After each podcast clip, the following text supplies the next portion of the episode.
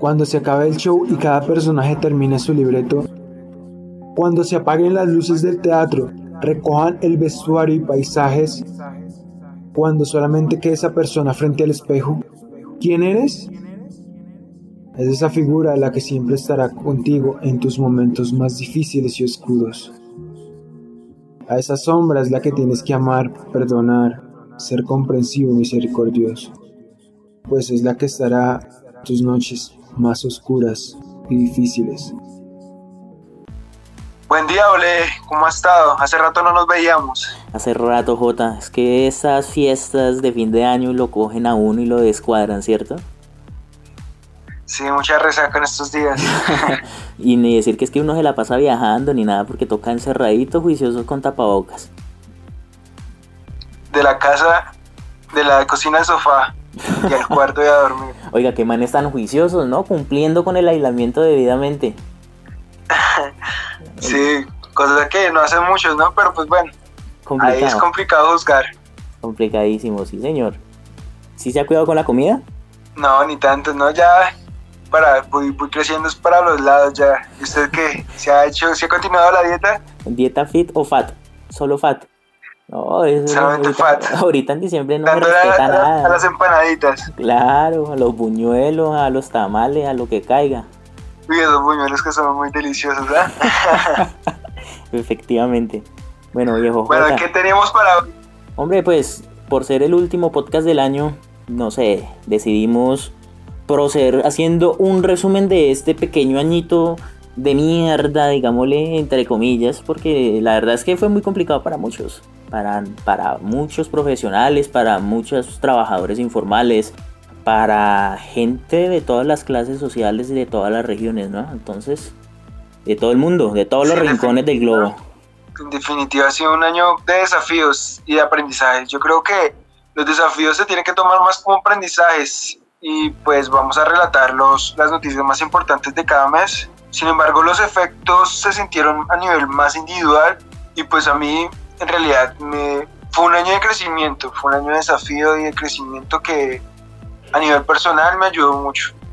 Es que... Obviamente pues, no, no faltaron los problemas y, y obviamente fue re complicado pues por, al principio por ese golpe que le da a uno que uno podía salir y todo eso y que pues sea como sea repercute en la salud mental de cada uno de, de, las personas, cada uno de los ciudadanos, ¿no? Pues claro, y, oiga, es que definitivamente este año el factor psicológico como que tomó un protagonismo enorme porque la gente se, se, empezó a dar cuenta que es que cosas como el estrés, la ansiedad son reales, porque muchas personas que yo creo que no creían en eso empezaron a sufrir esas esas, digamos, los golpes de esas, como esas enfermedades psicológicas, no, enfermedades no, como esas afecciones, ¿cierto?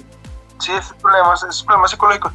Y que, de todas formas, por ejemplo, las personas que no estaban tan acostumbradas en convivir todo el día con su pareja y, con sus hijos, han, pues, han, han terminado mal, han terminado en casos de violencia intrafamiliar, y de separaciones, de divorcios y todo eso. Esa es otra consecuencia inesperada de la, de la pandemia, sí señor. Bueno, entonces comenzamos el año con el mes de enero. Pero como hablábamos, como hablábamos, todas estas noticias más relevantes obviamente se, se redireccionan en lo que fue la pandemia y ese virus, que no solamente comenzó este año, comenzó a finales de, del año 2019 con unos, unos brotes que se sintieron principalmente en la zona de, en la, en la provincia de Wuhan, que no se sabe exactamente qué mes inició, pues el gobierno de China no dejaba salir la información. Herméticos. Y todo el que lo denunciaba terminaba en la cárcel y terminaba siendo juzgado. Y hasta hace poquitos días, ¿no? Hubo una periodista que mandaron a la cárcel por precisamente hablar del asunto en los inicios de la pandemia. Sí, por reportar los casos, algunos casos.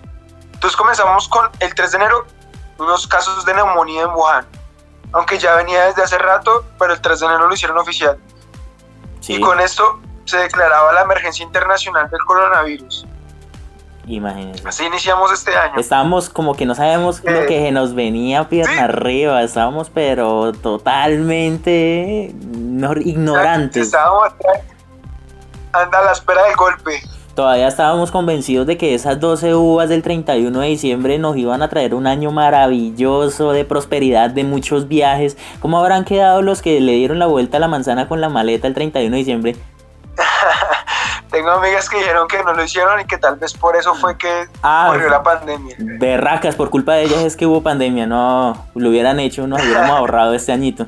Pero sí, bueno, y tenemos también lo que fue el ataque de Estados Unidos al aeropuerto de Bagdad en Irak ah. y que muere un general importantísimo, el general Qasem Soleimani, un alto militar de Irán y que repercutió así en, una, en una tragedia, en un, conflicto diplomático también. Exacto. Que fue todo un enfrentamiento entre Estados Unidos e Irán y que Irán prometió represalias pues que no fueron fuertes, pero, pero de algún modo también hizo temblar esa zona de, conflicto. Este año empezó con amenaza de guerra mundial también, o sea, es que tiró duro. Si esto fuera un videojuego este del primer nivel, en el segundo nos acaban.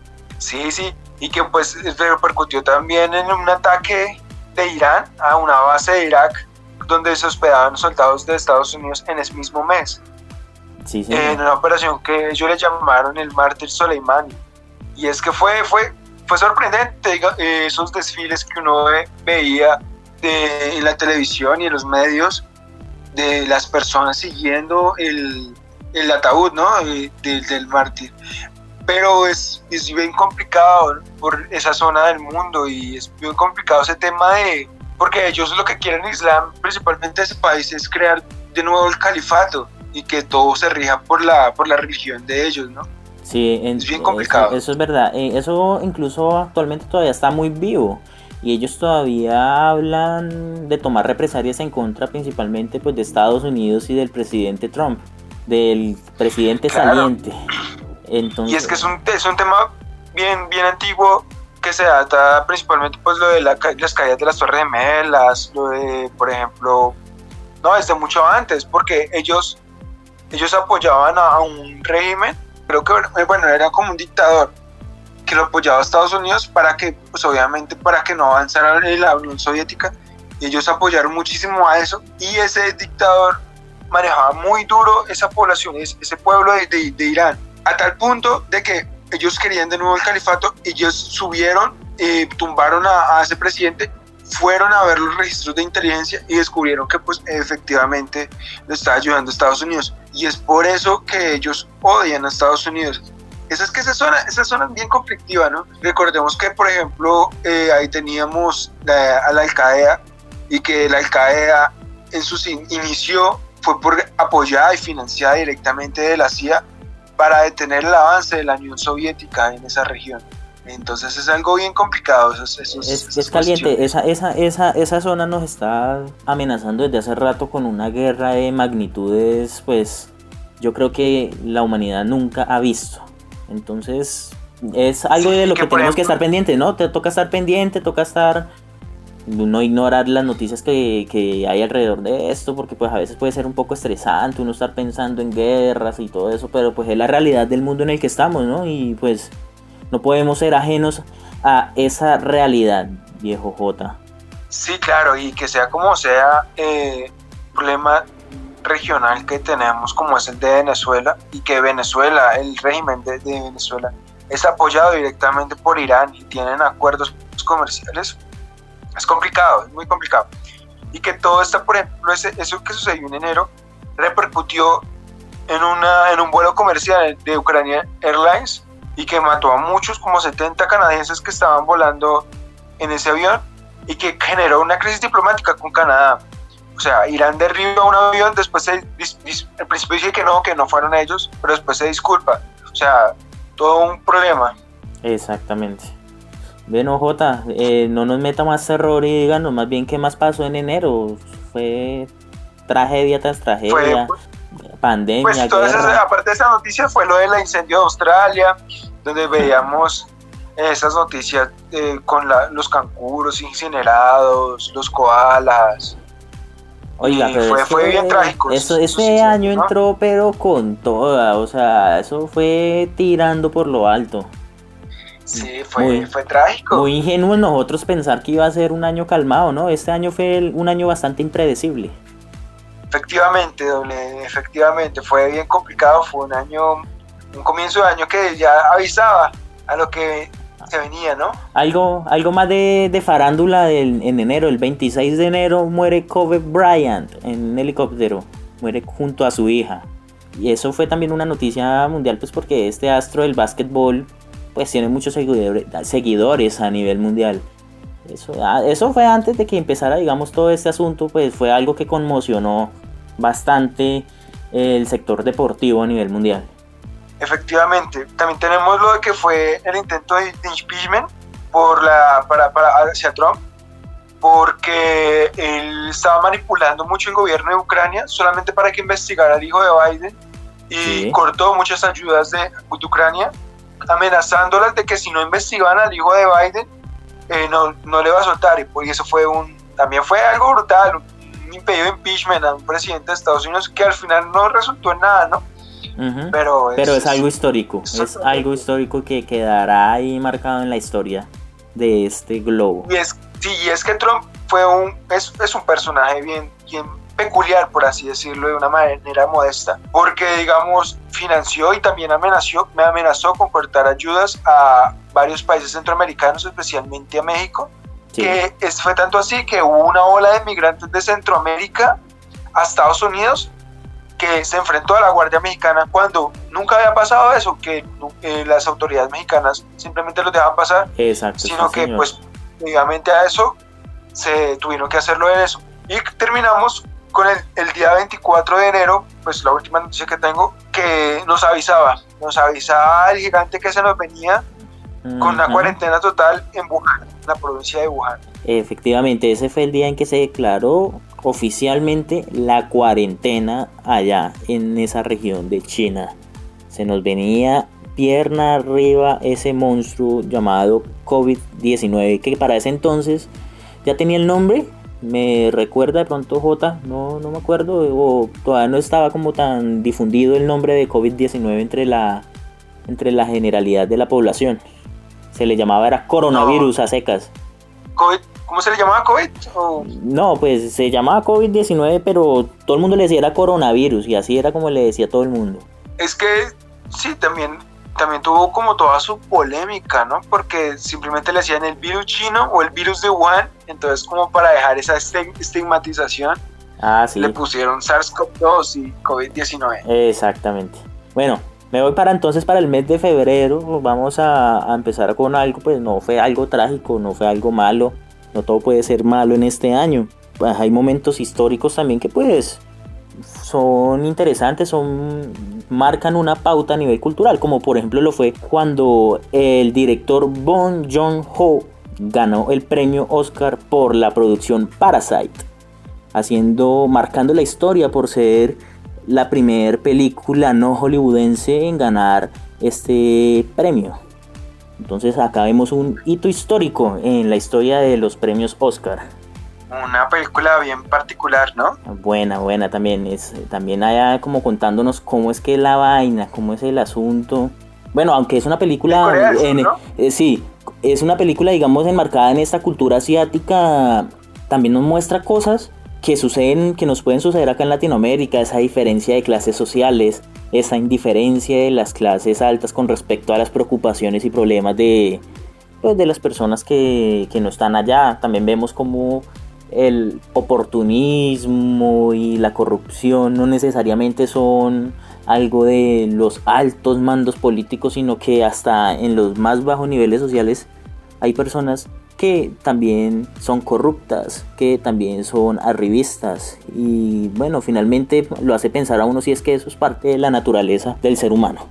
Pero bueno, eso fue el asunto con ese director Bong Joon-ho, marcando historia con su producción. ¿Qué le pareció la película a usted, J? Muy peculiar, muy peculiar, la verdad. Pues se muestra una realidad sobre la lucha de las clases sociales y el intento del resurgir de una clase hacia otra y el sueño de, los problemas que tienen cada que tiene pues principalmente las, las clases más bajas es pero no sé la verdad no sé no no no captó mucho mi, mi atención. Fue buena, fue bonito como usted lo dijo, pues debido a que marco historia, la primera fuera de Estados Unidos, pero ¿a usted qué le pareció? No, sí, pues yo no soy un crítico de cine ni, ni me puedo, digamos, echar flores por eso de ninguna manera. Para nada, hay muchas cosas que desconozco. Me pareció una película interesante, me la vi muy atentamente. Eh, el final, la verdad, pues el final queda un poco abierto, me desconcertó un poco, no supe qué pasaba. Vamos a ver si, no spoilers, no, pero ya a esta altura yo creo que el que la quería ver ya la vio, ¿no? Pero bueno, queda como inconcluso qué pasó con el protagonista, si fue real lo que pasó o, que, o fue solamente que se lo imaginó. No sé, no sé qué habrá pasado ahí, pero es una historia que uno piensa difícilmente pasará en la vida real, pero pues muestra cosas muy reales, como es precisamente eso que estaba diciendo usted. La, digamos, la relación entre dos diferentes clases sociales, cómo rivalizan y cómo se pueden ver esas cosas. Efectivamente. ¿Qué otra noticia tenemos? Pues Jota, pues digamos más que noticia, esto fue algo que empezó a suceder de forma generalizada en Europa y en Estados Unidos y se regó un poco acá para Latinoamérica y fue el asunto de los desabastecimientos en los centros comerciales, en los supermercados y principal y peculiarmente el desabastecimiento de papel higiénico. En febrero empezamos a ver este fenómeno en el primer mundo la gente paniqueada. Yo creo que en este momento, ¿qué pensarán los que empezaron a, llenar la casa de papel higiénico? O sea, o sea, como tan pendejos, dirán, yo no sé. Porque uno en retrospectiva lo ve. Puede faltar la comida, puede faltar la economía, pero nada, no, no con que no puede haber, no puede, no podemos quedarnos sin con qué limpiarnos, ¿eh? Que falte la que no, que falte la comida, pero no falte la comida para el culo, ¿sí o qué? Es así, es indispensable. Efectivamente. no, es que es bien complicado. La, desesperación de la gente. Exacto. Que hagan, cosas no tan lógicas. Bueno, y, eso empezó en febrero, así a nivel mundial, pero duró varios meses de ahí en adelante. Todo ese pánico, esa especulación de las personas con respecto al abastecimiento de mercado. Y es que pues, pues uno lo entiende y es hasta natural porque es que ese suceso de una pandemia a nivel mundial no lo habíamos visto se especulaba mucho alrededor de la letalidad, de la, del nivel de la velocidad de contagio, de muchas cosas alrededor del virus no estaban claras. Entonces, pues, hombre, en retrospectiva uno dice, no le sirvió de nada, fue algo inútil, fue algo tonto, pero pues uno como que también trata de ponerse en los zapatos de la gente que hacía eso. El pánico en los medios de comunicación y sobre todo el enemigo principal de esta sociedad que es la desinformación Efectivamente, sí. J, ponle y no, y es Ah, no, perdón, ah. siga. No, hágale, hágale. No, no, no, continúe, continúe. no, pues yo ya iba a decir otra cosa. Si tiene otro comentario sobre eso, hágale. No, que no, pues ya es un efecto que se ve, como se dijo, comenzó en febrero, continuó en marzo y que repercutió a nivel mundial, pero pues es una noticia que ya hablaré que fue la caída de, de la bolsa de Wall Street, increíblemente. Listo, ya llegaremos entonces a ese punto. Bueno, sucede que en febrero había una convulsión, o comenzó una convulsión o un movimiento en Latinoamérica, eh, principalmente en México, pues derivado de una tragedia. No digo que fue solamente por eso, porque tiene unos antecedentes bastante importantes el movimiento feminista en Latinoamérica. Pero en febrero ocurre el asesinato de una niña de 7 años en México, la pequeña Fátima, que la encontraron a 5 kilómetros de la escuela en la que ya iba pues con señales de violencia, de violencia y de abuso. Esto días posteriores genera eh, grandes movimientos y protestas originadas en el país mexicano. Pues digamos en el transcurso de este año el movimiento feminista ha digamos, ha avanzado en su lucha, ha, obtenido más reconocimiento, ha ganado, digamos, gente a su favor y por supuesto sus haters, la gente en contra, que pues realmente nunca falta. Y pues digamos, yo no quiero discutir acá que, en qué tienen razón y en qué se equivocan, sino que quiero contar que pues se marcó un hito y definitivamente este año también fue muy importante para el feminismo a nivel latinoamericano pues sí, no, lo, triste es que tenga que derivar esto pues por tragedias, ¿no? Feminicidios, abuso de menores y cosas de estas tan trágicas. Efectivamente, y fue una noticia que repercutió a lo largo del año, no solamente en febrero. Y algún día tendremos que invitar a, unas amigas, a unas amigas feministas para que charlemos y discutamos, no en medio de, de críticas, sino en medio de, de aprendizaje y retroalimentación, ¿no? Claro, claro, no, totalmente, digamos, que seamos dos hombres acá no significa que no seamos inclusivos, es que pues que no, no, no tenemos tantas amigas y no se nos ocurrió a quién invitar y la verdad nosotros es porque somos parceros, que decimos hagámosle y nos pusimos a hacerle, ¿cierto? sí. No, sí, efectivamente, ¿no? Obviamente llegará su momento en que eh, invitemos a, amigas y, conocidas y obviamente intelectuales, ¿por qué no? Y no tan amigas que también nos lleven la contraria y nos hagan quedar mal acá al aire, eso es lo de menos. Toca es dialogar, hablar. Bueno, continuamos. ¿Qué más sucedió en ese mes? Bueno, pues bueno, nos trasladamos a, a una vaina más local. Vamos a Colombia y es que en febrero, el 10 de febrero, si no tengo mal anotada la fecha, el ELN anunció paro armado en el país. Ellos anunciaron con anticipación un paro armado en días siguientes después de ese anuncio. Y, bueno, esto fue como digamos un golpe, fue algo inesperado pues para la tranquilidad de, de la ciudadanía ya que pues veníamos de un proceso de paz con las FARC, veníamos también de un intento de proceso de paz con esa guerrilla del ELN y pues como que mucha gente se indignó, mucha gente se sorprendió, a muchos les dio miedo porque es que esa vaina del paro armado hace rato no la escuchábamos, pues digamos con un impacto mediático tan grande y generó bastante revuelo en Colombia. Efectivamente, el paro armado, el paro armado fue algo sorprendente y que sea como sea, repercute mucho y afecta a las poblaciones locales porque inmoviliza totalmente las carreteras y los comercios. Sí, definitivamente eso no, eso no va a afectar a la, gran, a la gran industria. Ellos tienen al ejército y al escoltando o digamos tienen el dinero para sobrevivir un par de días sin movilizarse, pero vamos a hablar de digamos los pequeños productores y, y bueno, es complicado entrar a justificar una medida de hecho de esa magnitud. Sí, efectivamente el paro armado sí es, algo complicado. Y sea como sea, afecta todas las esferas, de algún modo u otro. Pues digamos políticamente pues es campaña para unos, definitivamente. Sobre todo pues tanto guerreristas como la gente a favor de acuerdos de paz trata de sacar ventaja de, de esto desde un punto de vista político.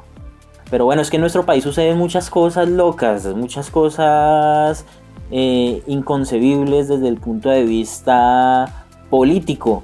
Y es que también en febrero se descubrió ni nada más ni nada menos que un laboratorio de coca en la finca de un embajador colombiano en Uruguay, el señor Fernando San Clemente.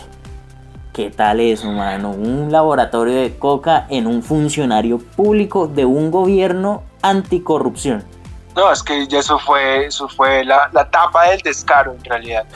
y la tapa del descaro porque no pasó nada. Eh, después se filtró un audio donde decía Vicky Dávila que él ya conocía de antemano ese laboratorio. Efectivamente, ¿y qué? Pues, ah, sí, ya sabía, ay, tan lindo, ya sabía. Y como que quedó ahí la vaina. Efectivamente, eh, vivimos en un estado financiado y todo todo el mundo, todo el mundo lo ve, pero nadie comenta nada, ¿no? Pues para evitarnos problemas, pero si ese es el problema es bien complicado. Exacto. Bueno, J, entonces ahí acaba febrero, entre los bueno, entonces comenzamos relevantes. ¿Qué pasó? Marzo, con, con el comienzo de la cuarentena en Bogotá, que supuestamente duraba solamente cuatro días, ¿no? Sí, señor. Y después se extendió tres meses, cuatro meses.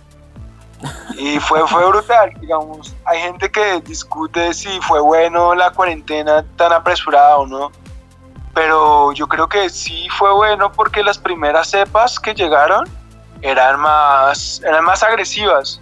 Sí, sí. Un poco menos transmisibles, más agresivas al nivel que veíamos imágenes dantescas en, ya se podían ver imágenes dantescas en Italia que morían muchas personas y en Francia, principalmente en Italia, pues por la población, la, la edad media de la población. Pero era, yo creería que era más agresivo. O sea, a mi parecer sí, sí sirvió.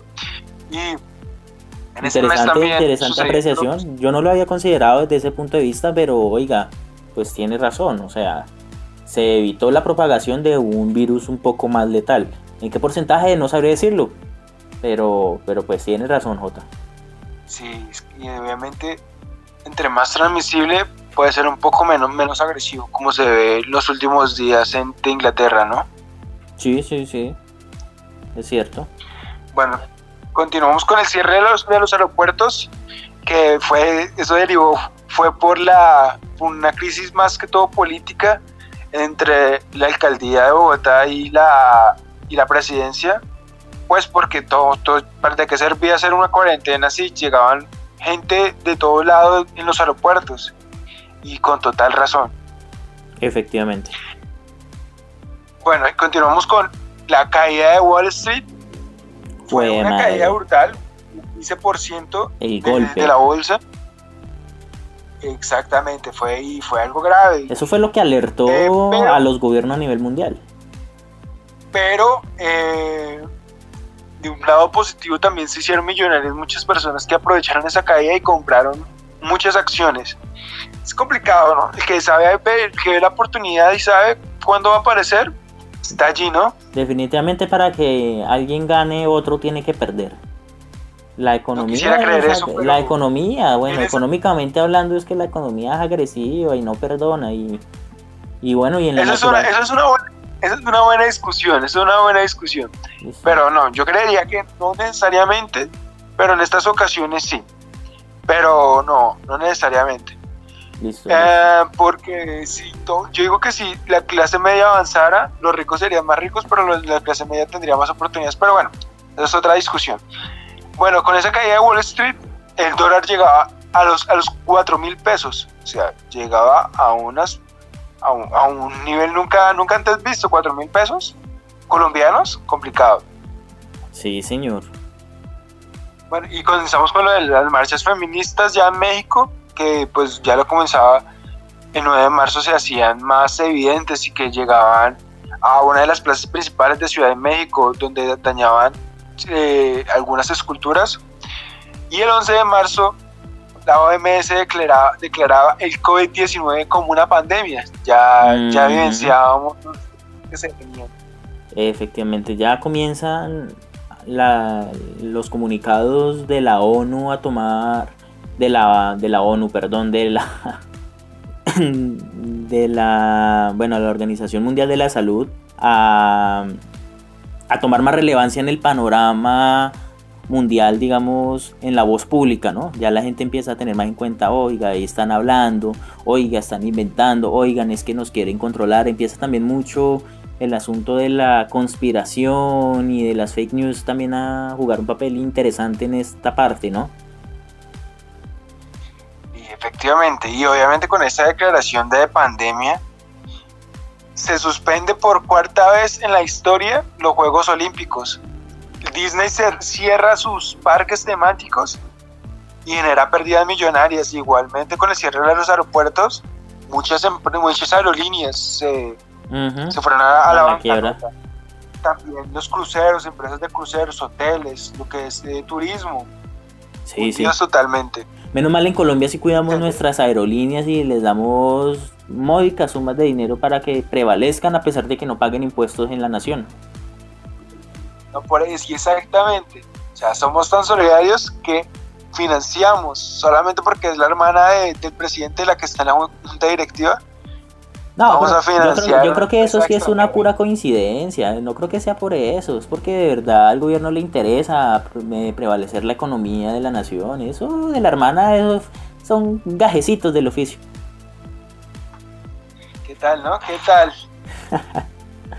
bueno, ¿Qué más pasó en marzo, J?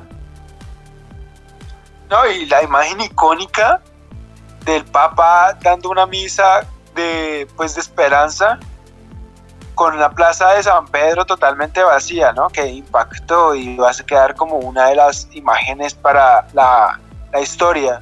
la, la, famosa oración Urbi et Orbit en la plaza de San Pedro, vacía completamente, sí señor. Pero eso, eso sí fue en marzo. No sé. Yo lo tengo que sí. Sí, sí, bueno, y si, fue, si, si no fue en marzo, que nos corrijan en un comentario, por favor. Bueno, y bueno, ya acá ya acaba mi mes. Listo, empezamos con abril. Eh, como mencioné ahorita, pues en marzo empezamos a ver todo el asunto de las fake news que pues finalmente desencadenó en consecuencias como organizaciones de marchas antivacunas y anticonfinamiento. Esto se vio principalmente en el primer mundo, en Europa y en Estados Unidos, la gente luchando por su libertad, por su derecho a no usar mascarilla, digámosle derecho entre comillas, porque bueno, la gente quiere, digamos, muchos derechos, pero pues se le olvidan sus responsabilidades también y vemos como, digamos, la desinformación acá nos juega un papel terrible, eh, ocasionando que gran parte de la población se ponga en riesgo y ponga en riesgo a los demás, pues en base a mentiras y a bulos y a simplemente especulación, ¿cierto? Una, vemos una sociedad que empieza a dividir sus opiniones con respecto a la veracidad de la pandemia. También Sí, es bien complicado. También vemos que... Ese tema. Exacto. Vemos también que en este mes, en el mes de abril, los países exportadores de petróleo deciden disminuir la producción del crudo a nivel mundial porque la pandemia le dio un golpe fuerte a los precios del crudo a nivel mundial. No sé si eso también habrá sido derivado del asunto de la bolsa. No sé, me dirá J que conoce un poco más de eso pero vemos que los petroleros se timbraron y empezaron a mirar, oiga, tenemos que empezar a buscar soluciones porque se nos fueron los precios al piso. No, eso fue derivado obviamente del, no de la bolsa, sino del confinamiento total, que obviamente las personas no podían salir y no podían echar, eh, colocarle gasolina al, automóvil, ni podían viajar, los, los aeropuertos estaban cerrados, los aviones pues obviamente no compraban gasolina, eh, toda la industria estaba quieta, totalmente quieta, entonces pues por eso los precios se vinieron a, totalmente abajo. Obviamente eso también eh, puede ser si repercute un poco, pues porque ante todas esas noticias los futuros caen hacia el piso y, y los precios con ellos. Pero digamos, eso no fue, no fue tan necesario, pero sí, obviamente había una sobredemanda que los futuros inclusive llegaron llegaron a dar plata para que recibieran el petróleo porque no sabían dónde dejarlo, dónde almacenarlo y que, y que eso repercutió, repercutió gravemente la economía y a, varios sectores petroleros. Tan es así que muchos países que dependen del petróleo se, les viene encima la, la bancarrota y muchos están lidiando con deudas. Exacto, sí señor, eso es verdad. Oiga, pero... Que se llama las petromonarquías. Interesante nombre. ¿cierto? La verdad, la pues verdad es que somos muy ocurrentes. Ese nombre, le, ese nombre le luce bastante. Vamos a ver qué pasa cuando empiece el crudo a, ser menos importante en el mercado mundial. Sí, ya lo estamos viendo, ¿no? Está, se está viendo un cambio a energías un poco más verdes, pero quién sabe cuánto va a durar. Será interesante ver ese cambio. Sí, señor.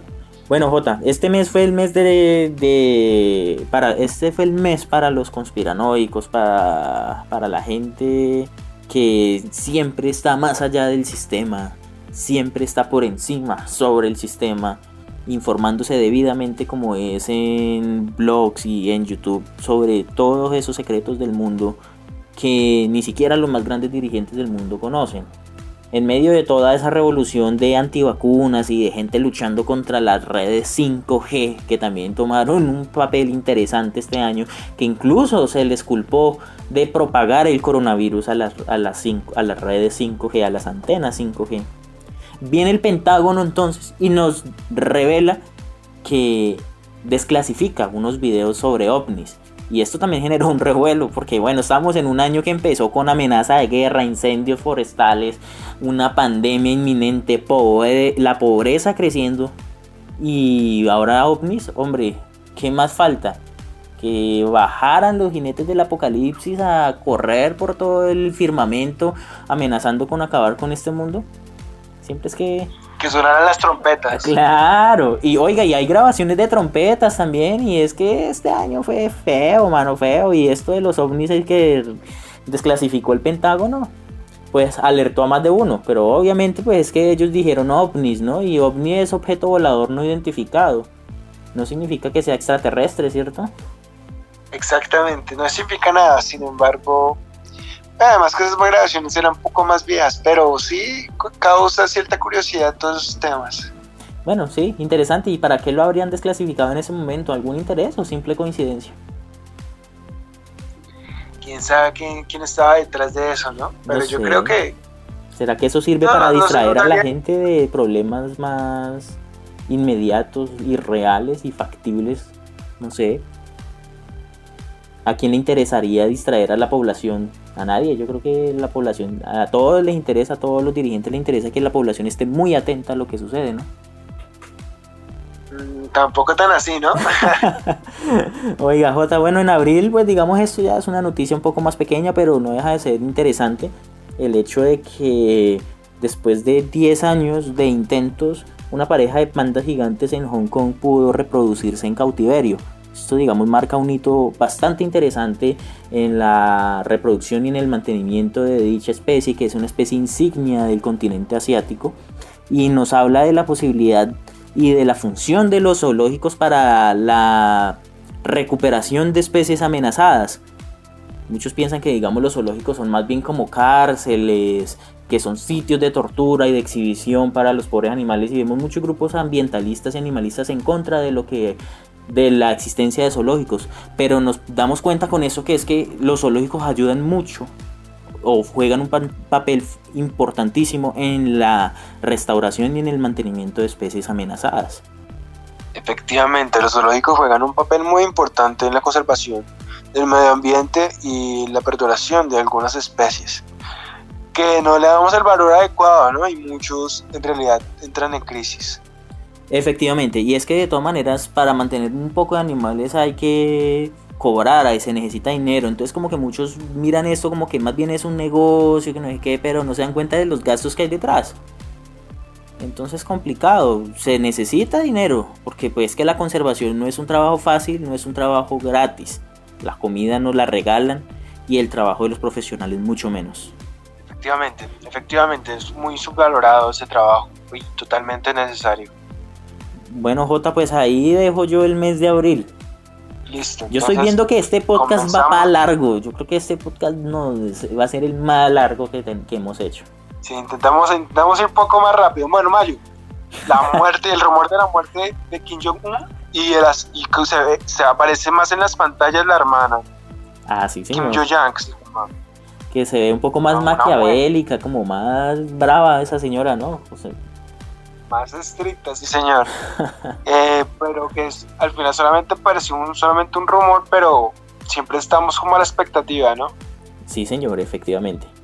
Y continuamos con la portada icónica del New York Times, con los nombres de las más de las 100.000 personas que habían muerto hasta ese momento, eh, recordándolo y haciendo como un memorial de, de esas personas que han caído ante la pandemia hasta ese momento. Que después continúa, estamos aún todavía en ascenso, en una parte crítica, pero pues no, en ese tiempo no se veía la luz al final del túnel, ¿no? Para nada. Era más zozobra principalmente. Sí, señor. Y en mayo 25 tenemos la muerte de George Floyd a manos de la, policía y que deriva en el movimiento Black Lives Matter que repercute a nivel mundial, ¿no? No, pues es que esto fue algo también pues que conmocionó al mundo, o sea, en medio de algo tan impactante como era la pandemia, esto salió a flote y se volvió tendencia y se volvió la principal noticia durante mucho tiempo. Y actualmente eh, sirvió para, digamos, alertar a muchas personas, no solamente en Estados Unidos, sino a nivel mundial, sobre el problema del racismo y sobre, digamos, el impacto social tan grande, eh, inesperado que se genera. Inesperado, no, perdón, como tan, tan oculto, tan camuflado. Eh, nada más, digamos, en un país como Colombia, con una población afrodescendiente tan grande en comparación, digamos, a Europa y a otras naciones uno no pensaría, no, pero es que acá tantos mestizos, tantos afro, ¿por qué va a haber racismo? Y hombre, lo hay. Y yo creo que derivó esta conciencia de esta problemática de ese lamentable suceso con Floyd en Estados Unidos.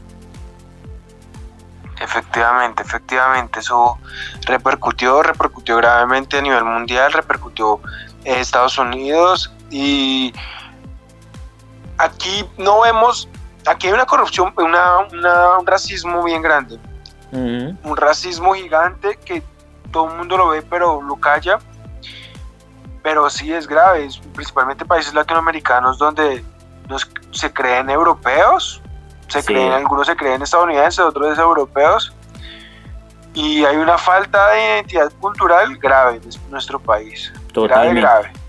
Totalmente. Hombre. ¿Qué más pasó en mayo? en mayo 30 fue el lanzamiento icónico de un vuelo tripulado hacia la Estación Espacial Internacional SpaceX ah, con al mando del CEO Elon Musk junto con la NASA.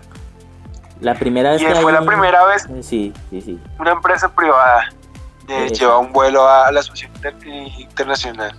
Empezamos a ver la, un poco la privatización de eh, los viajes espaciales, ¿no? Vemos que ya no es solamente asunto gubernamental, se hace un poco más factible, digamos, el asunto de los viajes espaciales para la población en general. Y hablo de la población en general de gente con plata, ¿no? Pero pues eso puede llevar a que en unos cuantas décadas, en unos cuantos siglos, esperemos que no sea tanto, bueno, se normalice un poco el asunto del viaje espacial.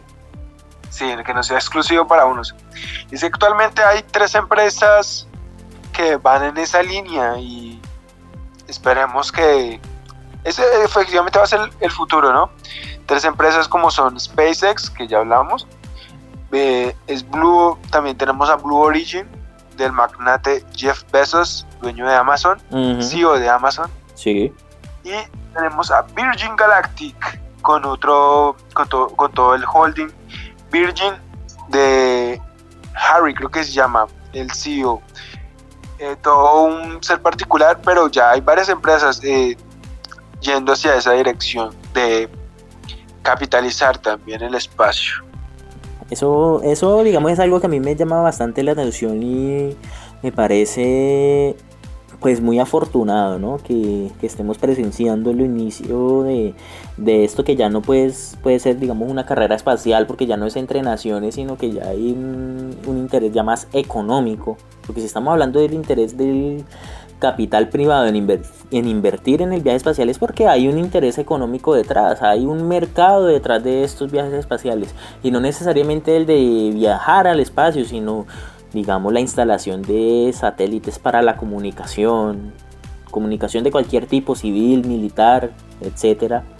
Y vemos un avance y un posicionamiento tecnológico muy interesante. Digamos qué buena época para estar vivo, ver este crecimiento de la era espacial de la humanidad. Efectivamente, efectivamente. Bueno, y cerramos este mes con la portada de Economist, donde se ve el mundo cerrado Ah, sí, mundo cerrado. Sí, señor. Eso fue, digamos, impactante desde el punto de vista eh, económico y social. Hombre, el mundo está encerrado. Y cerrado, ¿no? Porque es cerrado, ¿cierto? Sí, cerrado. No atendemos hoy. Venga mañana. Venga mañana que hoy no estamos para nadie. No atendemos hoy, venga el año entrante.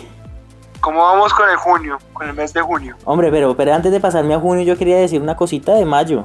Otra, otra, otra vaina y es que yo sigo con mi pensamiento apocalíptico y es que este año se nos vino con toda y, y es que los insectos nos quisieron también, le quisieron robar el protagonismo a la pandemia del COVID-19 en el mes de mayo con la aparición de esos avispones gigantes de Japón en Estados Unidos y una especulación detrás de estos animalitos letales y que se estaban expandiendo, invadiendo.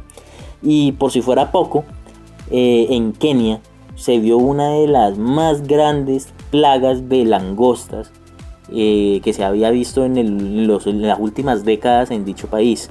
Esto también fue una noticia que se regó como el arroz por todo el mundo, pues porque, hombre, estamos hablando de langosta, las plagas de la Biblia, eh, estamos en una cuarentena, estamos en el fin del mundo, por Dios, ¿qué está pasando? Y el cuerno de África estaba sufriendo esta tragedia tan grande que pues todavía se, y se mantuvo a lo largo del año y, hubo pérdidas económicas inmensas en la producción agrícola de este país. Sí, efectivamente veíamos unas plagas, aunque yo lo tenía para otro mes, pero sí veíamos el inicio de unas plagas bien complicadas y que yo creo que sea como sea con estos monocultivos en algunos lugares y el cambio climático va a hacer que sea como más totalmente. un poco más un poco más amenazante va a ser, van a ser en los próximos años.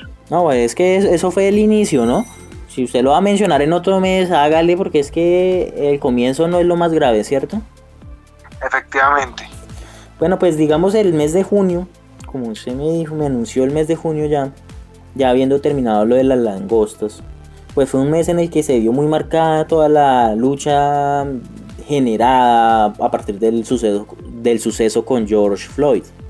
Las protestas ya fueron a nivel global, manifestaciones en Europa, manifestaciones en Estados Unidos, en algunos países de Latinoamérica, en contra del racismo con la insignia de Black Lives Matter. Eh, se pensó en reformas policiales en Estados Unidos a partir de esta brutalidad policial, principalmente con las personas de raza negra y, se empezó a cuestionar también el uso de armas por parte de la población civil al ver que pues habían muchos civiles que estaban en contra de las manifestaciones que salían a amenazar a los manifestantes con sus armas, con armas de, largo alcance, de gran calibre, de todo. Mejor dicho, esto fue una problemática inmensa. Eh, que no hubo sucesos que desataran, no hubo un suceso así que desatara conmoción a partir de este uso de armas, pero si hubo sucesos aislados de disparos, de gente que, pues hombre, que esta libertad de tener armas no la sabe manejar porque están atentando contra la vida de personas que están exigiendo un derecho como es el respeto a la vida y a la no discriminación. En junio J. Sí, señor. En junio J también resulta que a partir de esas manifestaciones sucedió este hecho histórico y es que la Casa Blanca apagó sus luces en medio de una manifestación. Esto, una imagen muy icónica, ¿no? Exactamente, y esto digamos por seguridad, se especula mucho que al presidente Trump lo tuvieron que meter a un búnker en la Casa Blanca por seguridad porque se les estaban metiendo se les estaban metiendo a los conjuntos como decíamos acá entonces, pues, complicado. Definitivamente una, imagen icónica, eso de la, del apagón en la Casa Blanca. No, y que, digamos, como se lo mencionaba, lo de la que salía la gente con armas, también se ve una muestra del racismo, ¿no? Porque la gente que salía con armas era gente blanca, y incluso hubo un hombre que, por, según él, según él, defender la propiedad privada mató a, como a dos personas y hirió a otras y simplemente se entregó a la policía, fue hacia donde la policía, la policía no hizo nada para detenerlo y se fue para la casa simplemente. Totalmente, eso es, eso es una, una vergüenza para la institución policial norteamericana que se hayan manejado las cosas como se manejaron. Efectivamente. ¿Qué más tenemos en ese mes? Pues hombre, eh, pues algo de farándula como para aliviar un poco el asunto. Pues digamos no es una buena noticia, pero pues vamos a ver qué pasa. Ah, para muchos fans de Jarabe de Palo fue un mes trágico por la muerte de Paul Donés, el cantante de dicha agrupación musical, el 9 de junio. ¿A usted le gusta Jarabe de Palo, J? Ah, tiene música buena. La banda, no, eso no sí. fan, la verdad, pero sí fue un, un, hombre icónico con que creo que fue tuvo una larga lucha contra el cáncer, ¿no? Sí, sí. Algo complicado, sí. Bueno, eso, eso, digamos en el mundo del espectáculo. Y, y, algo que pues en Colombia convertimos en espectáculo porque pues es como un, no sé, es como una forma de hacer campaña cada vez que se puede. Está demasiado sobreexplotado este proyecto de ley, pero que finalmente este año reventó y que pues tenía mucha gente en contra porque parecía que simplemente era una medida populista, fue la aprobación de la cadena perpetua por parte del Congreso eh, contra los violadores de niños. Acá en Colombia estamos hablando de eso. Entonces, pues sí, Ah, había... Yo no creo que. ¿Cómo? Yo creo que fue, sí, fue como se le fue más político que otra cosa, pero sí, pues me parece un paso importante, pero el tema carcelario y de justicia es bien controversial en nuestro país. Claro, digamos, el argumento de, la- de los opositores de este proyecto es que las condenas eran ya tan altas que no había necesidad de poner cadena perpetua porque pues básicamente una condena de 60 años era una, conde- una cadena perpetua. Entonces ponerle el nombre de cadena perpetua era algo populista, algo para generar votos, pero bueno, esos eran los argumentos utilizados. Vemos... No, y que, y que la constitución lo, la prohíbe. Exacto. O sea, sí se puede, digamos, lo de los 60 años es, es complicado porque de todas formas el, el recluso también puede hacer pues lo, diferentes cosas para que le rebajen los, la cantidad de años, ¿no? Sí, sí, sí.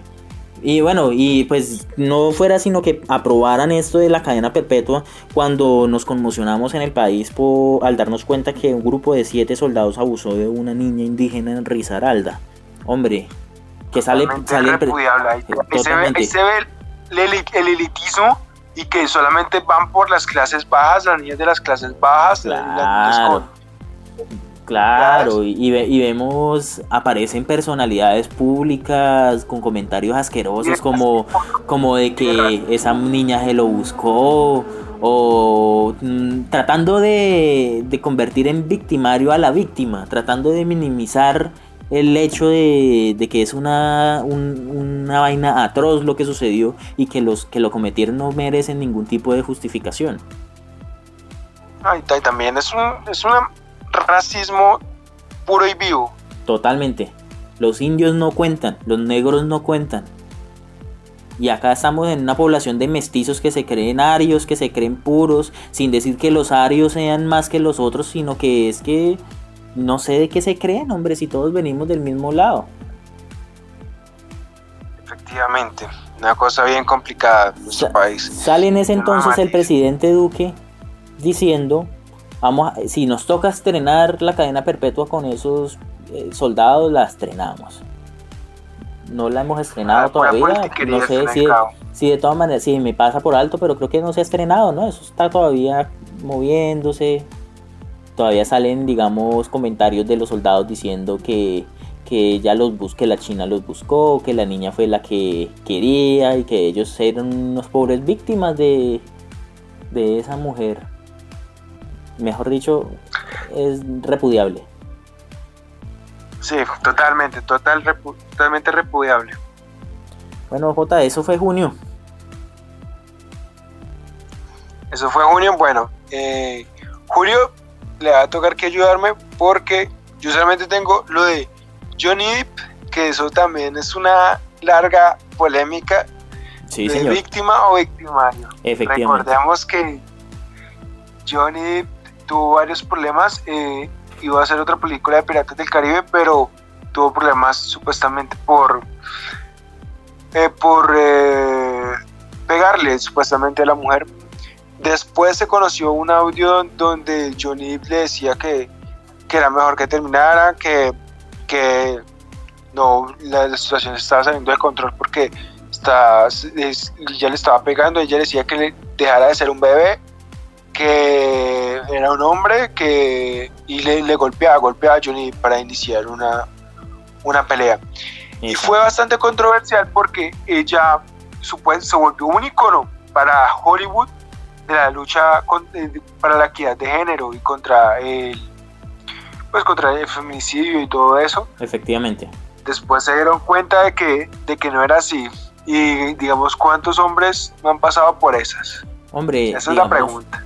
Detrás de la violencia de género también está el factor chantaje, que a veces pensamos que es imposible que una mujer pueda ser chantajista, pero hombre, es que las mujeres también son seres humanos y no son, digamos, hombre, sin, sin llegar a, menospreciar a las víctimas, pero es que también existe la posibilidad de que haya mujeres mentirosas. Así como por supuesto, eso no, eso no omite el hecho de, de la tragedia que ha generado en contra de la mujer el machismo y digamos este patriarcado que finalmente es un término que genera tantas burlas, pero pues que no es un problema irreal, es algo que existe. Pero también hay quienes se quieren aprovechar de eso. Efectivamente, es un tema bien complejo y que todos somos, somos, seres humanos y nos regimos por instintos que se nos ha dado la naturaleza en un mundo artificial creado solamente para el humano. Entonces es complicado. Sí, señor. Entonces julio fue un mes como calmado, no sé, ¿será que qué más tiene por decir, no, No, no tengo nada más por decir, solamente que fue un año donde veíamos el desfile del 20 de julio por la televisión, fue un año icónico, pero no tengo así nada, ninguna noticia relevante. ¿Alguna, alguna que usted pueda aportar? Pues sí, mire que pues en, en el mes de julio cumplió años uno de los miembros de este podcast, el señor con doble E. Yo creo que eso es un suceso histórico que no, pues mencionarlo por la falta de noticias de ese mes, ¿no? si hay otra noticia más importante que por favor no lo digan en los comentarios, la verdad no sé qué más decir. Un año icónico, el día icónico de doble E. Bueno, entonces comenzamos con septiembre, con agosto. Agosto, agosto, agosto. Pues bueno, Empezamos con, en agosto con el exilio del rey Carlos I. Se fue para Abu, Dhabi. Abu Dhabi, sí, pronunció bien. Sí, se fue para allá por casos. Abu Dhabi, sí. Sí, señor. Se fue para allá por, por, digamos, un escándalo de corrupción creciente. Y se empieza a especular en España sobre el fin de la monarquía. ¿Cómo la ve? La monarquía, pues es que es cosas bien complicadas, ¿no? Porque efectivamente es un gasto público innecesario y en algo tan viejo como es una monarquía, ¿no? Sí, señor. Totalmente. Hombre, en el mes de agosto también vemos un estadio completamente vacío con en el inicio de la Champions. Todos los amantes, Champions League.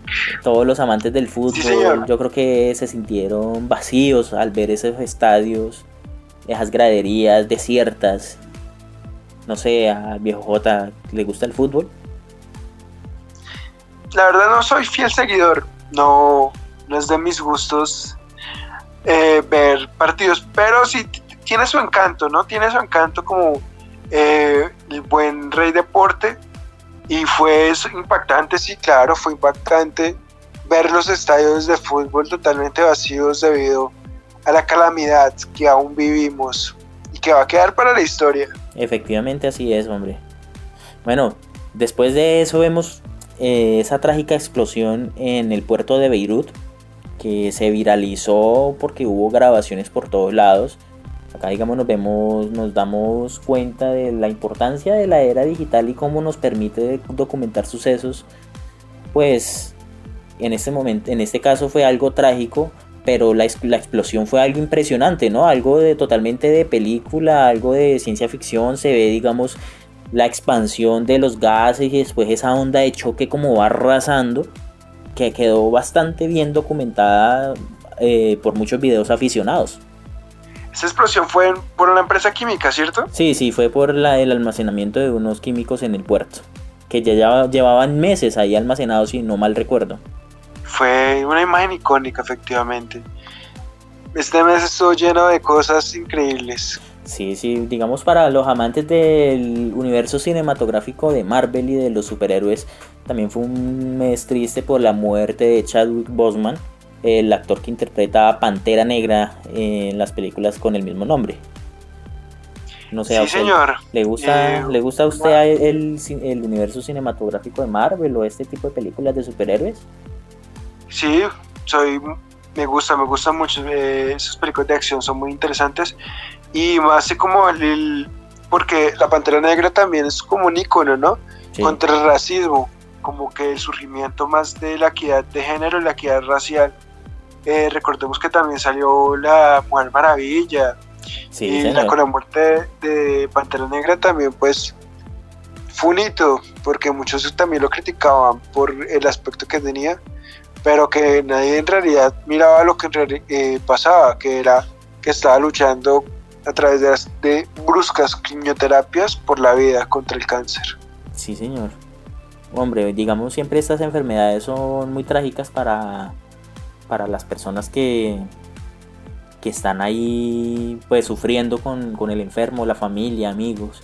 Y en el caso pues de una personalidad, yo creo que una persona que logra salir de esa enfermedad es la inspiración para muchas otras personas a nivel mundial. Es muy lamentable cuando la enfermedad le gana esta lucha por la vida. Y seguramente también hay muchas personas que en la misma condición se habrán desmoralizado por lo mismo. Tal vez seguidores de las películas, tal vez seguidores del actor.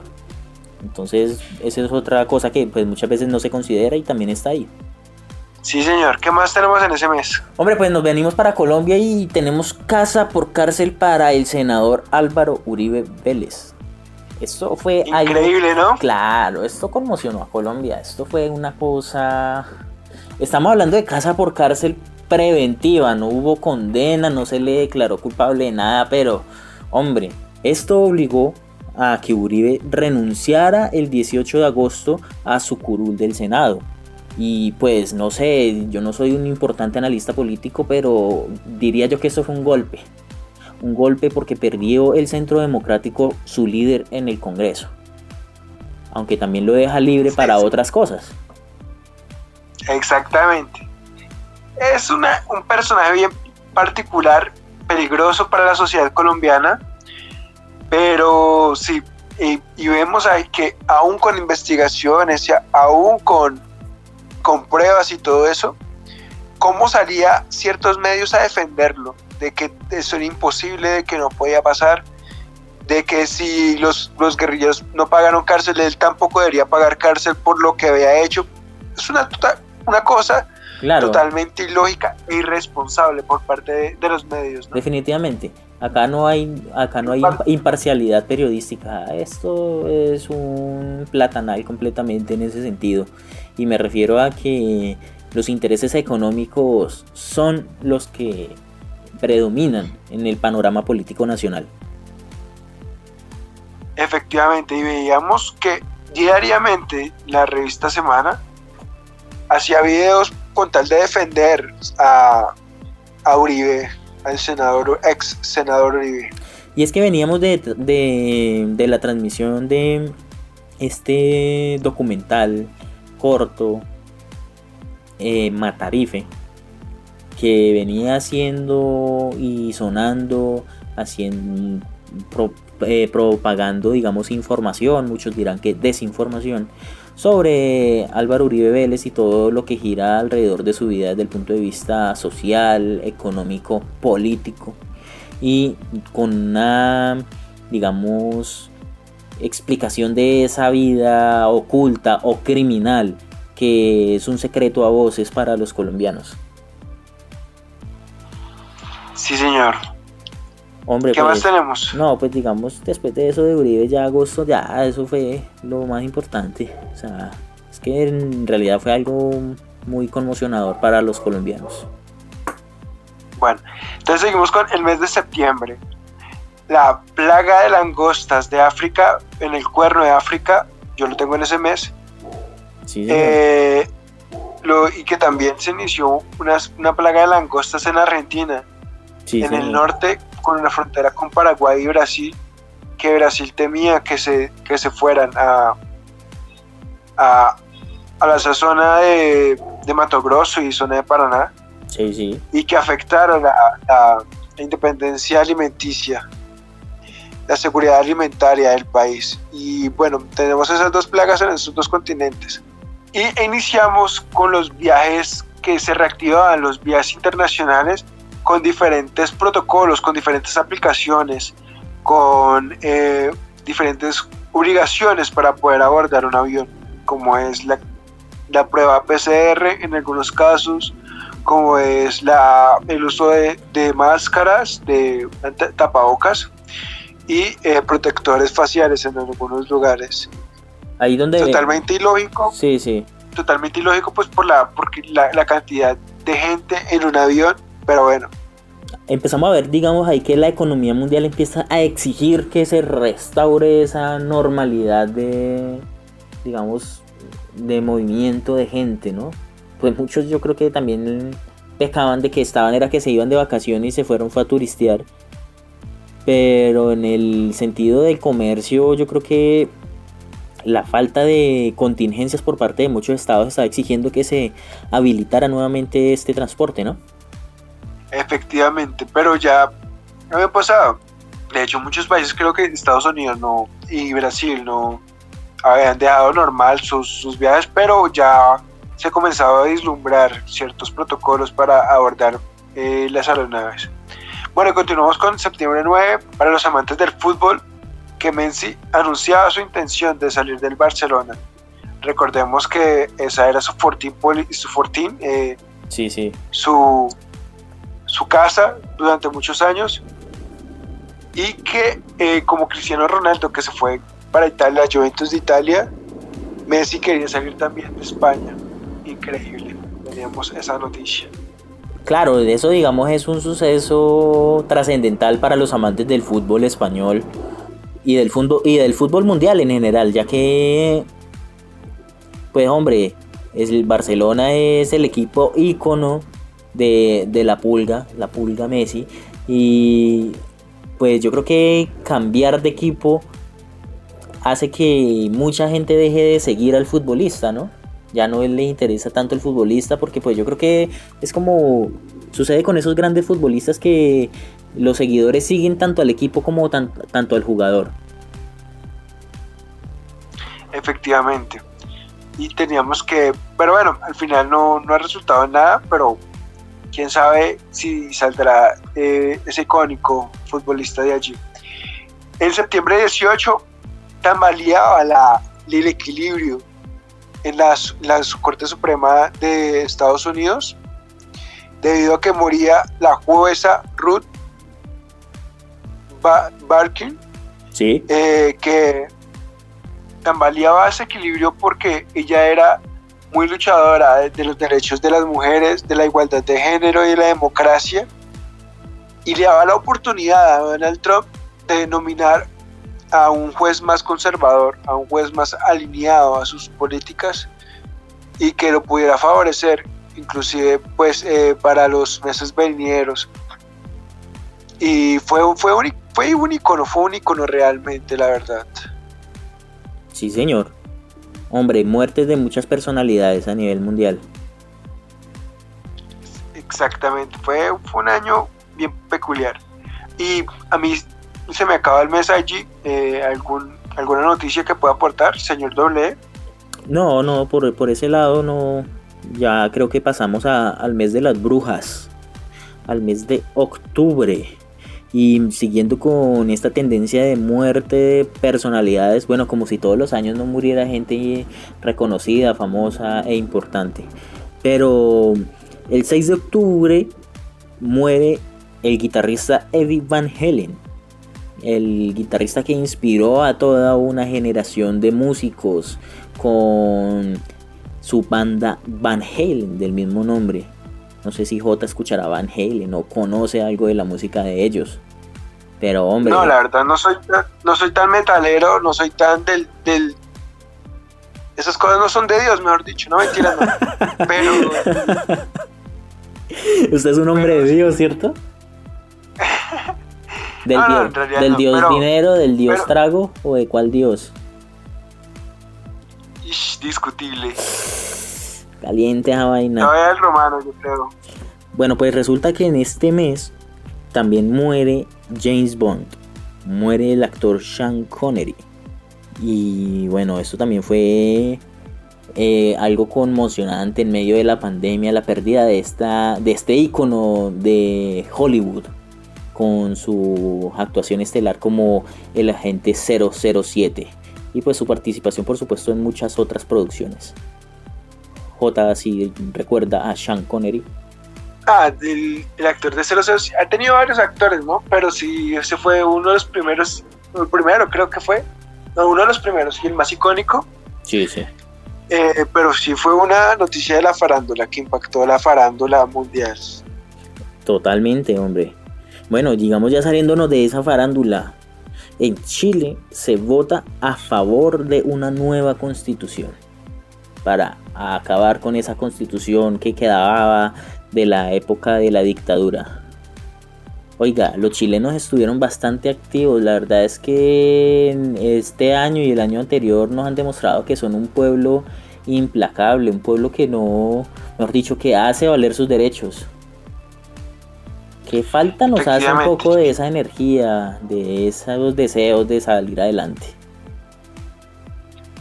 Efectivamente, lo, del Chile es una noticia muy importante porque eh, también es uno de los frentes de, la igualdad en Latinoamérica y que recordemos que la constitución de Chile ya había tenido retoques precisamente La, para, borrar algunos capítulos de, la dictadura, pero borrarla totalmente y comenzar una nueva es todo un proceso interesante, todo un proceso. Esperemos que los mejores deseos a los chilenos. Totalmente, que tengan un resultado excelente, que puedan tener una constitución digna de una nación como lo de Chile. Hombre, en, el mes de octubre pues estábamos en Colombia muy preocupados por todo el asunto de la pandemia, el aislamiento inteligente, eh, veíamos la problemática social de que pues todo el mundo no podía estar en las casas, todo el mundo no puede quedarse encerrado, pues porque el día que usted no trabaja, pues ese día no come, y esa es la situación y el panorama general de muchas personas, ¿cierto? En esta nación. Pero pues a pesar de que esa problemática nueva estaba golpeándonos fuertemente, otras problemáticas que tienen historia en nuestra nación no dejaban de insistir y de golpear y motivaron al pueblo indígena a iniciar la marcha de la Minga. Esa marcha inició el 10 de octubre y tuvo muchos detractores pues porque decían que esos indígenas lo que están haciendo es aglomeraciones y propagando el coronavirus. Pero detrás de eso yo creo que se oculta más un interés político y no era tanto lo del asunto del coronavirus lo que preocupaba, sino el hecho de que este pueblo estuviera manifestándose por sus derechos, manifestándose a lo largo de una nación y llevando a todos los rincones posibles, digamos, esa imagen de soberanía de un pueblo. Sí, definitivamente lo de la minga es totalmente necesario, es una, un grupo que lucha por sus derechos y que, pues digamos en particular a los indígenas del Cauca se le han prometido tierras, eh, tierras que fueron quitados por varios terratenientes y latifundistas para beneficio propio y para la especulación inmobiliaria y que en realidad le pertenecían por derecho a, los indígenas. Eh, esto es un frente también que de, la lucha por la dignidad, por la dignidad de un pueblo que ha, caído y que es humillado diariamente a través de, de, las élites de nuestro país, pero que se levanta y que a pesar de que los matan diariamente, son los que se levantan totalmente. por un poco de dignidad. Totalmente, totalmente. Yo creo que ese aspecto de la dignidad y el respeto que se debe tener por un pueblo, ellos lo tienen muy claro. Y pues no es por hacer, digamos, comentarios de tipo revolucionario ni nada por el estilo, sino es que en realidad nos falta mucho de esa dignidad, ¿no? Como que la corrupción, la, los casos los escándalos políticos por robos al dinero público como que se nos pasan por alto y como que no nos importan. Es como si pensáramos que esa plata no es de nosotros, esa plata es de otros, pero oiga, es la plata de nosotros. Cuando hay problemas en el sistema de salud, cuando no hay dinero para subsidiar a la gente que está grave por el asunto de la pandemia, cuando no hay dinero para las escuelas, es culpa de esa corrupción, es culpa de esos robos por los cuales nosotros nos quedamos callados.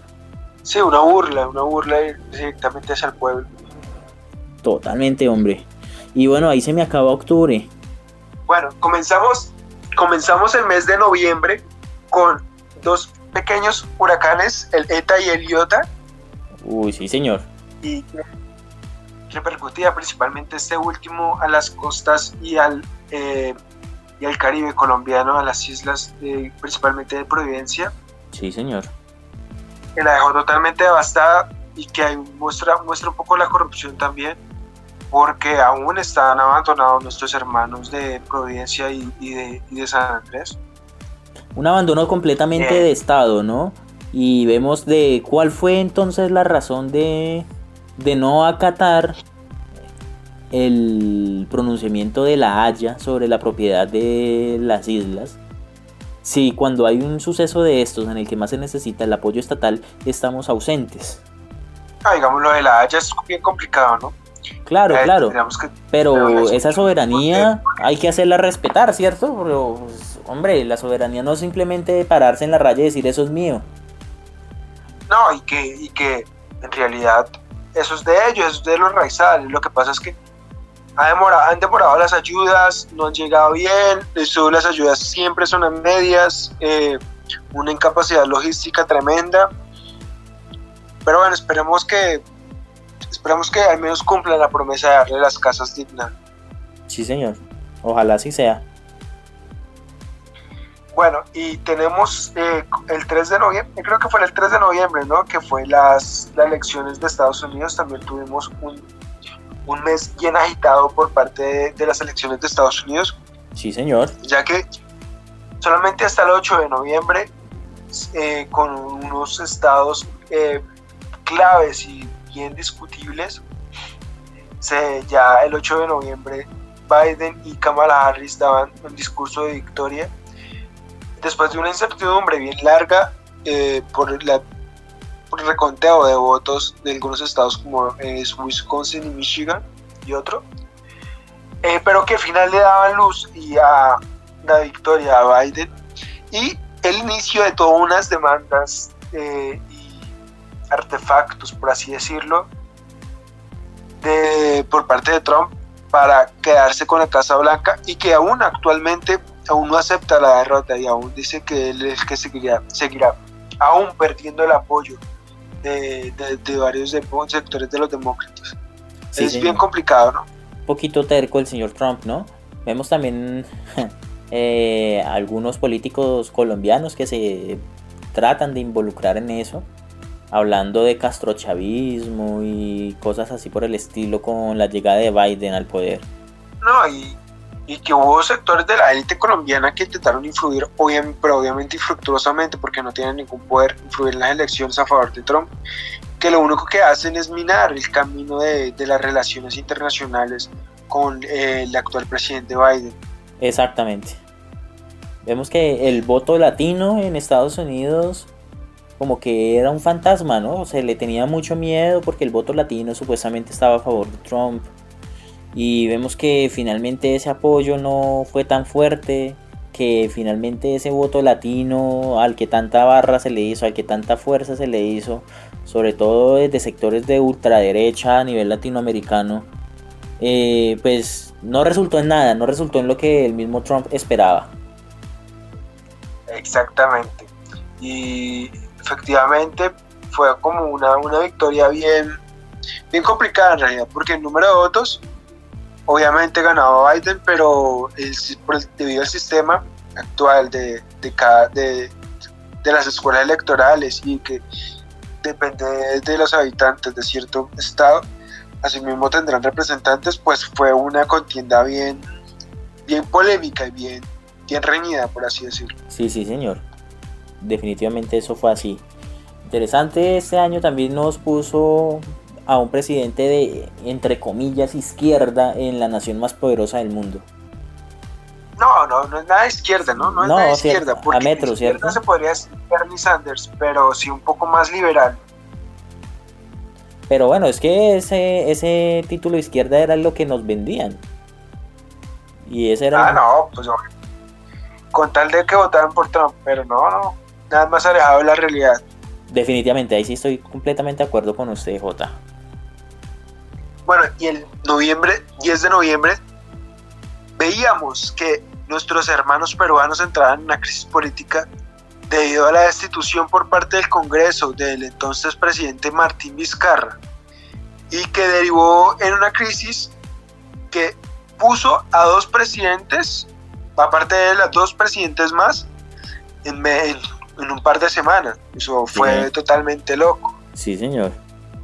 Oiga, pero movió gente de Latinoamérica este año, ¿no? Sí, señor, y que salieron los peruanos a luchar, pero, pero bueno, ahí tenemos tenemos pues los resultados, esperamos en la mejor de las suertes a nuestros hermanos. Y también veíamos, eh, pero no, recuerdo en qué mes, eh, la, o no sé si usted lo tiene, lo que fue el ascenso del presidente de Bolivia, ¿no? No, no tengo el mes. ¿En qué mes fue exactamente? Ah, no recuerdo.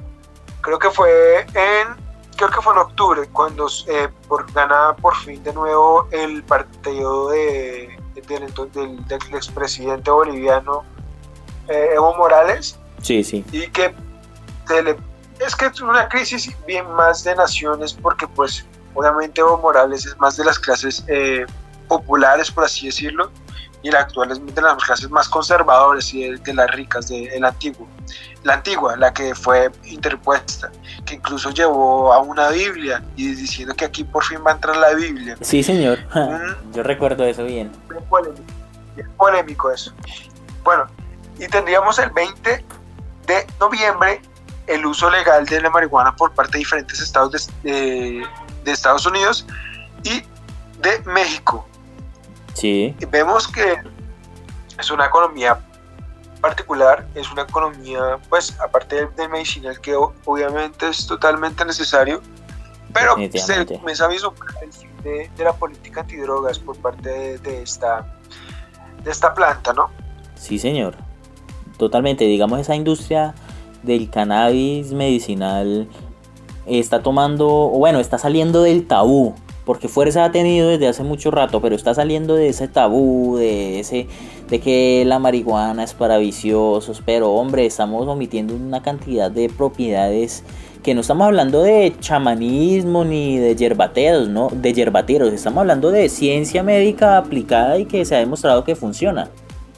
Exactamente, tenemos que, y en realidad está funcionando para muchas personas con cáncer, muchas personas con traumas, muchas personas con enfermedades congénitas, es que no, no se puede ocultar. Exacto. Ya hablaremos más adelante de eso, a lo mejor. Vamos a ver qué pasa. Sí o sí, tenemos que hacer esa charla. Bueno, y en noviembre 25 muere uno de los íconos de nuestros hermanos argentinos. Muere Diego Armando Maradona, la mano de Dios. Sí, señor, hombre. El fútbol tuvo sus, sus sucesos este año, ¿no? Digamos es que esa industria deportiva del fútbol mueve muchísimo, es imposible no tener noticias sobre ella. Y más una como estas, que es que Maradona era una personalidad a nivel mundial reconocido por su habilidad en el juego y pues por su personalidad un poco pues llamativa, además de su orientación política, que hacía que generara muchos más adeptos y por supuesto contrincantes. O contrincantes no, sino críticos, detractores. Exactamente, exactamente.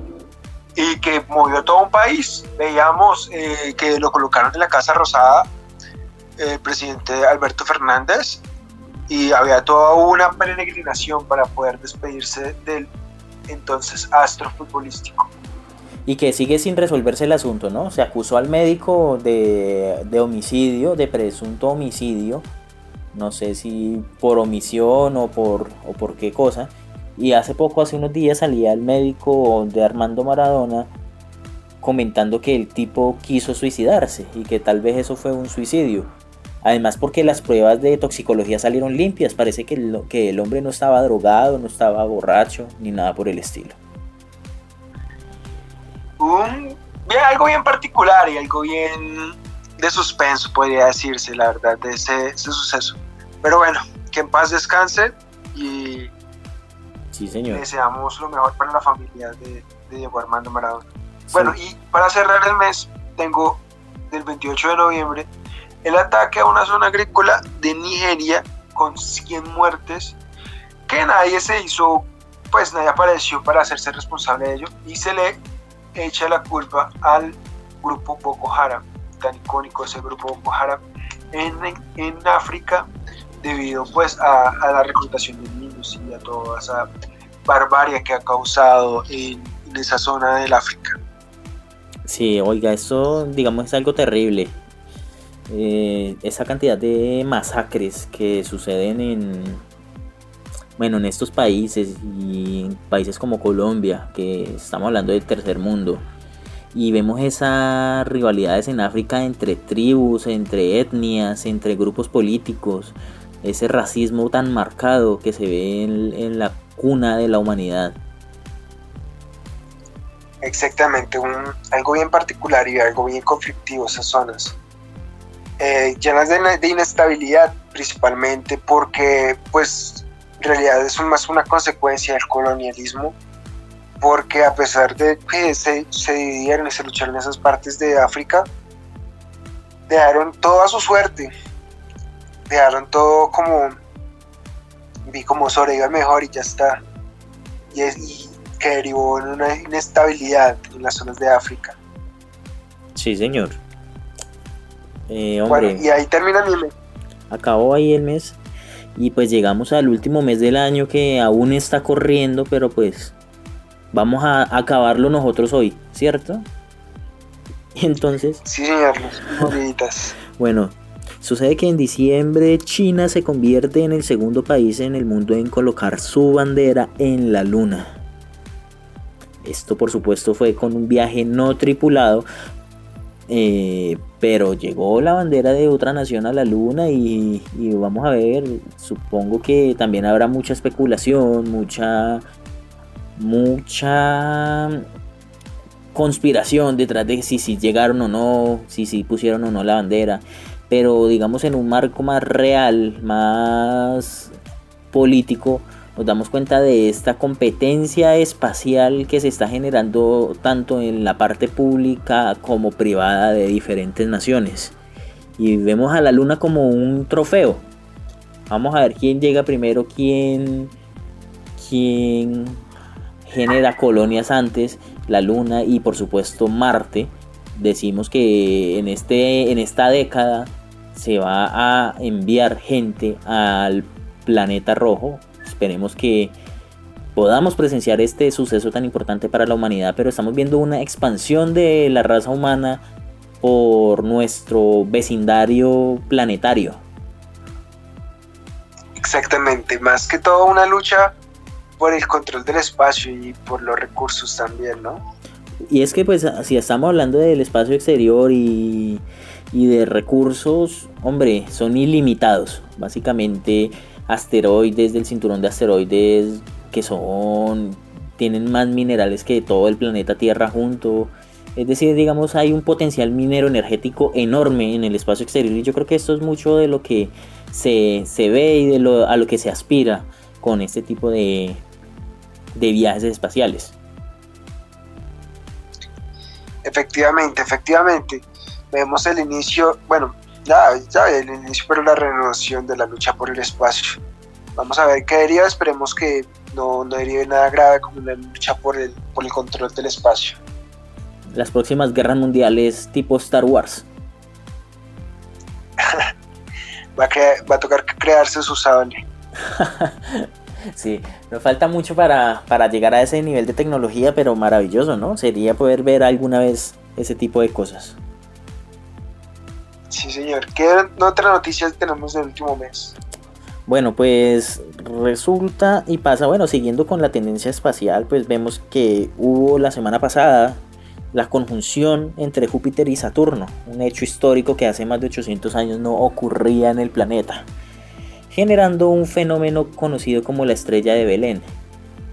Entonces este brillo de estos astros en el cielo generaban dicho fenómeno y bueno, yo creo que es un suceso que movió a muchos fanáticos de la astronomía, también a muchos fanáticos astrólogos que pues seguramente vieron su vida reflejada en la interacción de estos dos planetas.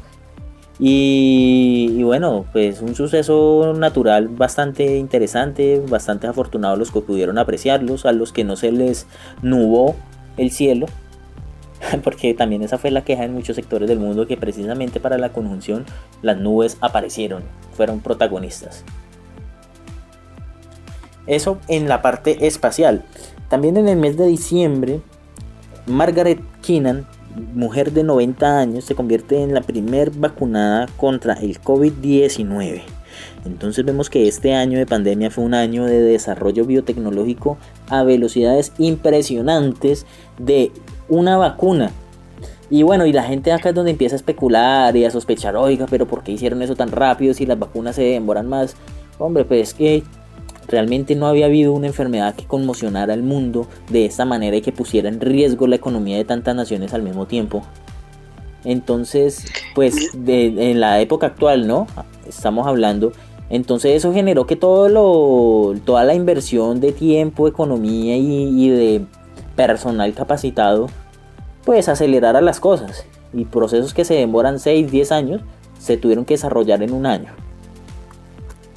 No, y veíamos también el surgimiento de la tecnología del ARN mensajero para las vacunas.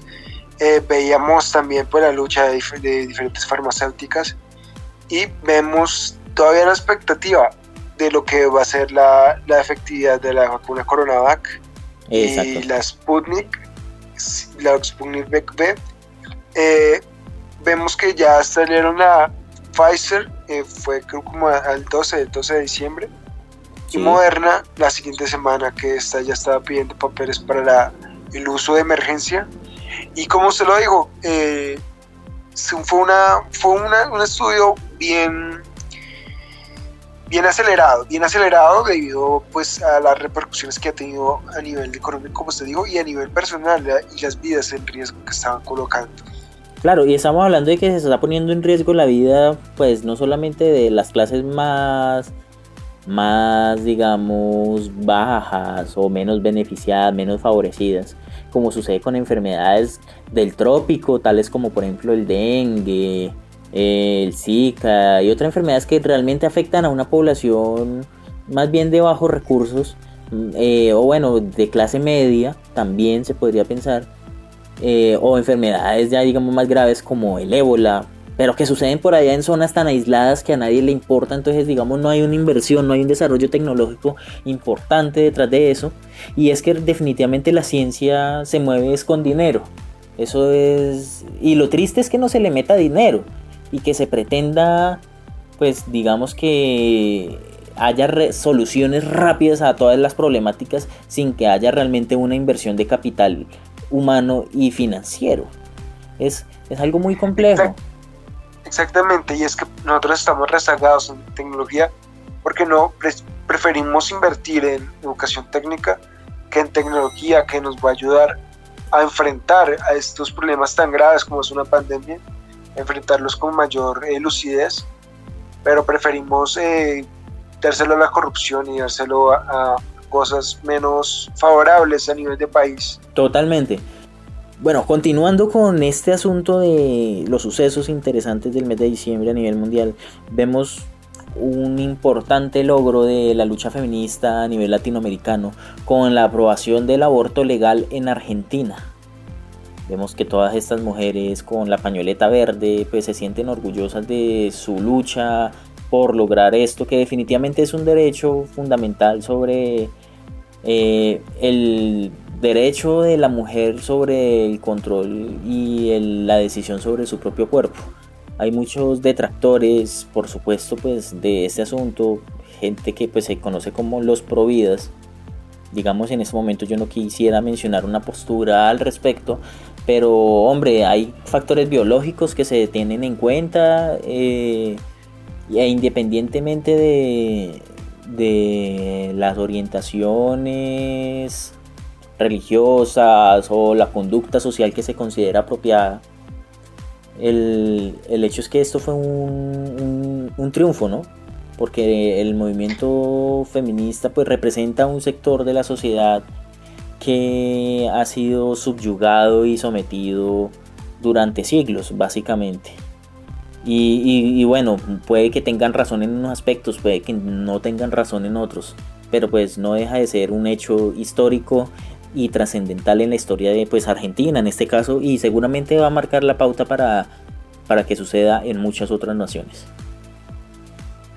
Exactamente, vemos que ya se le da como una oportunidad de elegir a la mujer. Mm, pues, bien polémico la verdad, eh, pero si vemos que esto podría ayudar a cortar las distancias de equidad de género, pues hay muchas mujeres que les obligan, los obligaban a tener un hijo y a no tener pues un futuro pues promisorio porque al fin y al cabo demanda mucho tiempo y mucha energía en la vida de la mujer. Pues es que lo vemos nada más en Colombia con esta niña, una niña de 10 años embarazada. Y, y por ejemplo, vemos por ejemplo los medios de comunicación como hacen los titulares y es niña de 10 años embarazada. Oiga, ¿no será niña de 10 años abusada?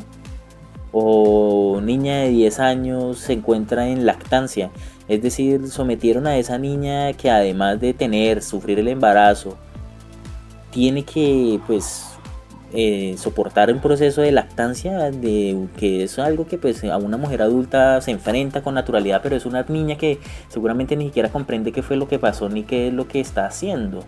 Y ahora pues seguramente hay mucha, mucha bulla mediática alrededor de sí, vamos a, a que la niña críe a su niño y todo eso, pero seguramente a la vuelta de dos, tres meses ya la habrán olvidado y ella enfrente a los problemas económicos que van a venir ahí adelante sola. Entonces yo digo que... Exactamente. Hombre, qué, qué doble moral, ¿no? Sí, señor, es una es algo bien particular, la verdad. Pero bueno, esperemos que todo sea para mejor y se y allá no se llegue a ese, no se llegue a ese punto, porque en realidad también un aborto es traumático para la mujer. Totalmente, totalmente. Y bueno, pues yo quería cerrar este año con algo bueno, pero pues lamentablemente no puede ser así siempre. Y es que hasta la fecha, hasta el día de hoy, 29 de diciembre, la ONU ha declarado 66 masacres en el territorio colombiano. Esto es un panorama bastante desalentador de 66 masacres en el año 2020 con 255 muertos. Estamos hablando de masacres con tinte político, con tinte económico ligado al narcotráfico y a la lucha de guerrillas y de grupos armados. Esto pues es un panorama muy desalentador eh, para los colombianos, eh, cualquiera podría llegar a ser víctima de estos sucesos. Es algo que pues no debemos minimizarlo ni pasarlo por alto y al contrario de lo que hace nuestra nación, nuestros dirigentes, no nuestra nación, eh, nosotros debemos prestarle atención a esto y no considerarlo como algo aislado, sino como muertes sistemáticas que están sucediendo por asuntos políticos y no podemos permitir. No, y es una pérdida, pues una pérdida para el avance del país en realidad, tanto derechos humanos como la innovación, como la economía, como todo. Porque, como decíamos, eh, esto no, no, me gusta la verdad tocar este tema, pero es una consecuencia del narcotráfico y que es una salvación porque sea como sea, ayuda a que la economía no caiga de, de tan bajo, pero también es una maldición porque ha matado a mucha gente, se está llevando a muchas mentes maravillosas a muchas oportunidades de, generar equidad de género, equidad de social y equidad de, democrática, se las ha llevado por el traste y estamos viviendo una oscura época de nuevo en Colombia. Sí, señor, así es. Y pues bueno, ahí se nos fue el 2020. Quedan dos días para terminar el año. Faltan el 30 y el 31 de diciembre. Vamos a ver qué suceso increíble pasa en estos dos días que no va a quedar registrado en este podcast. Pero, pero bueno, también pues no Claro. Ay, perdón, perdón, J, siga, siga. No, agradecer a los que han llegado aquí, la verdad, porque ya ha sido un podcast bien largo, ¿no? Sí, sí, fue largo eh, y bueno, tratamos de destacar algunos de los sucesos. Nos disculparán si omitimos algo bien importante, seguramente así fue, no estamos acá contando la totalidad de las cosas, sino algunas noticias destacadas que nos llamaron la atención a lo largo de este año y que quisimos acá revivir. Tanto buenas como malas, pero bueno, es que este año fue algo impredecible, algo por decir, por no decir bastante. Sí, señor, fue, fue interesante, fue traumático para muchos y fue lleno de desafíos en realidad. Más que todo para los países latinoamericanos a los cuales no se les brindaron ayuda como es eh, el caso de Colombia. Pero bueno, eh, muchas gracias a todos los que nos han escuchado. Eh, de mi parte, bueno, de nuestra parte, les deseamos que haya pasado una feliz Navidad y un muy buen año nuevo eh, lleno, que esté lleno de oportunidades y lleno de esperanzas. Esperemos que traiga más esperanzas que desfortunios la, este nuevo año. Y esas serán mis palabras. que tiene que decir doble? No, pues definitivamente muchas gracias a, a la audiencia. Todavía estamos con una audiencia pequeña, pero seguramente si somos juiciosos irá creciendo con el tiempo. Eh, gracias a los que llegaron hasta el final de este podcast. Eh, feliz Navidad igualmente. Les deseo un próspero año nuevo y ya nos estaremos encontrando el próximo año en más capítulos de diálogos con J y con doble E. ¿Cierto? Muchas gracias por escucharnos. Chao.